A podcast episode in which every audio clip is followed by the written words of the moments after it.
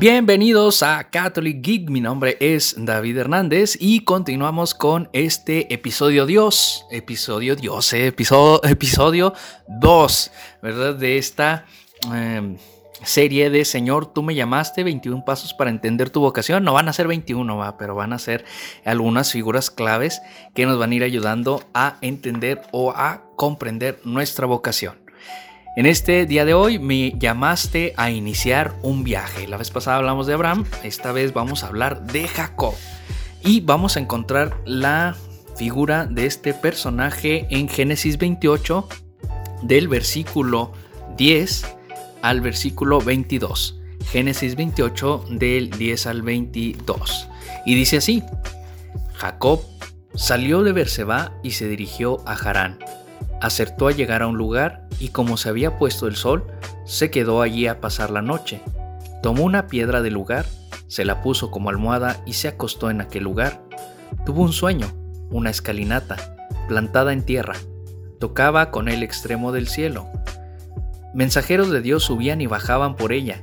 El Señor estaba en pie sobre ella y dijo, Yo soy el Señor, Dios de Abraham, tu padre y Dios de Isaac. La tierra en la que te encuentras te la daré a ti y a tu descendencia. Tu descendencia será como el polvo de la tierra.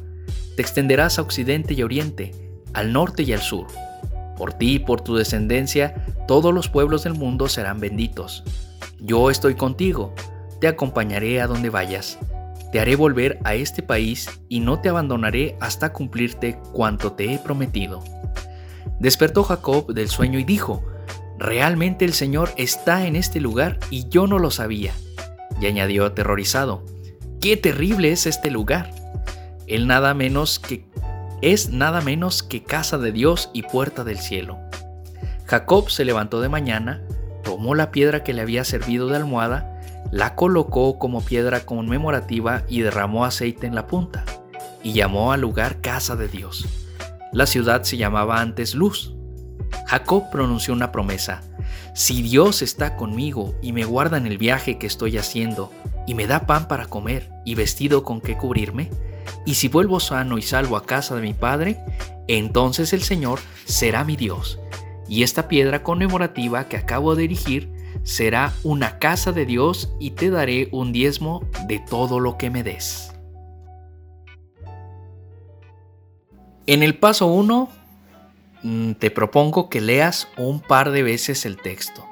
Una vez que lo hemos leído, medítalo repásalo y vamos a reflexionar. Muchas veces en la Sagrada Escritura encontramos que Dios se comunica a través de los sueños. En este caso es Jacob quien tiene un sueño de una escalinata que plantada en la tierra llegaba hasta el cielo. Y fíjense que yo, yo no creía que, estaba este pasaje, que existía este pasaje. Han de ustedes de creer vaya en tercera teología. Y yo pensé que no existía este pasaje. Y porque escuché una vez una alabanza allá en la parroquia de San Francisco Asís, esta famosa, era una escalera la que Jacob veía y yo decía, ay, seguro es protestante, y sé dónde la habrán sacado. Y ya cuando empecé a investigar, pues que sí, va, que sí existía y en este texto pues lo vemos que Jacob tiene este sueño de una escalera que llega hasta el cielo y este mismo texto lo usaron los padres de la iglesia cuando definieron los ejercicios de la lección divina como una escala. Los escalones nos lo recuerdan. Pero lo importante es que desde este momento Jacob, quien después se llamará Israel, pide a Dios su compañía y que lo guarde de los peligros. Paso número 2, meditación. Vamos primero con esto y pregúntate, a ver, Dios llama de muchas maneras. ¿Cómo descubres que Dios se comunica contigo y te llama? ¿Verdad? Porque lo vas a salir con, híjole, es que se me apareció un ángel y me dijo, no, a ver, espérate, espérate, ¿cómo, cómo te llama Dios? ¿A través de qué? ¿Cómo descubres? A través de la música, a través de la gente, a través de una persona, a través de la oración, de la lección divina, en, en la misa, a través de tu grupo, ¿Cómo te habla Dios concretamente? ¿Cómo se comunica contigo y te llama? ¿Estás atento a las formas de manifestarse de Dios? Es decir, que si estás atento, ¿verdad? Cómo Dios se va manifestando a través de la gente que te rodea, por ejemplo, de tu grupo parroquial, de tu párroco, de tu vicario, de los seminaristas, de la religiosa, de la señora que vende presencia, de tantas personas que nos rodean, cómo se manifiesta Dios a través de los pobres, a través de los necesitados, a través de una oración, a través de un video, de una película. ¿Estás atento a las formas en que se manifiesta Dios? Bueno, Él también, a través de los acontecimientos humanos, se dirige a ti y promete su compañía. ¿Estás consciente de esto? O no estabas consciente de que Dios siempre está contigo, que te promete estar acompañándote o te sientes solo. ¿Le pides a Dios con frecuencia que te acompañe y te cuide en el caminar de la vida? O sea, cuando antes de que estuviéramos encerrados, cuando ibas a la escuela, cuando o ahorita vas y te toca salir a traer los víveres, le pides a Dios que te acompañe, le pides que vaya contigo día a día, lo invitas a tu jornada lo invitas a que te acompañen dentro de este eh, encierro, este aislamiento social.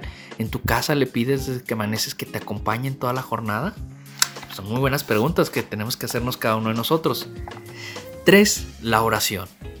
Y con estas ideas, contéstale a Dios en oración.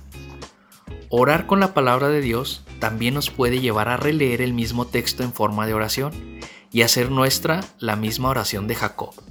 Quédate conmigo y acompáñame en el viaje de mi vida. Y así dile a Dios, quédate conmigo y acompáñame en el viaje de mi vida. Porque fíjense que yo veo también, me gusta ver la vida espiritual, la vida eh, de uno mismo como una aventura. ¿Por qué? Porque no sabes qué va a pasar. No sabes que, con qué te va a salir Dios, con qué te vas a encontrar, eh, con qué pecados tienes que luchar a veces. Eh, que dices tú, bueno, ya identifiqué algunos, pero de repente salen otros, salen otras tentaciones. Y bueno, ¿cómo, cómo dejarte acompañar por Dios y que se quede contigo? Número 4, la contemplación. Quédate con una idea especial, dale vueltas a esa idea. Ven a quedarte conmigo y protégeme, Señor, siempre. O muéstrame el camino hacia ti, que siempre quien contemple, que siempre quiera contemplar tu rostro y que viva de acuerdo a tus promesas. Dale vuelta a esas ideas o alguna otra que hayas encontrado dentro de tu lectura. Dale vuelta a esa idea, dale vuelta a esa idea y quédate con ella. Y por último, llévala a la acción. Proponte una meta para creerle a Dios y demostrar tu cambio. En el caminar con Dios debes hacerte una propuesta que distinga tu camino desde este momento. Por ejemplo, bendecir y tomar fuerzas todos los días del Señor a través de la lectura de su palabra y orar en todo momento. Para ello te recomiendo pues que busques en tu celular, que no solamente es para chatear o facebookear o whatsappear, sino también para encontrar las lecturas del día, para buscar eh, estar en contacto con Dios. Si no es que tienes tu misal, pues bueno, qué padre que tienes tu misal, sino dentro de eh, las aplicaciones infinitas que existen en Google bueno, Apostólica, que sacó la SEM, nos ofrece este recurso de la liturgia de las horas y también la Biblia y las lecturas diarias. Entonces, ahí tienes una aplicación apostólica para que te acerques a la palabra de Dios y puedas ir meditando y profundizando esta búsqueda.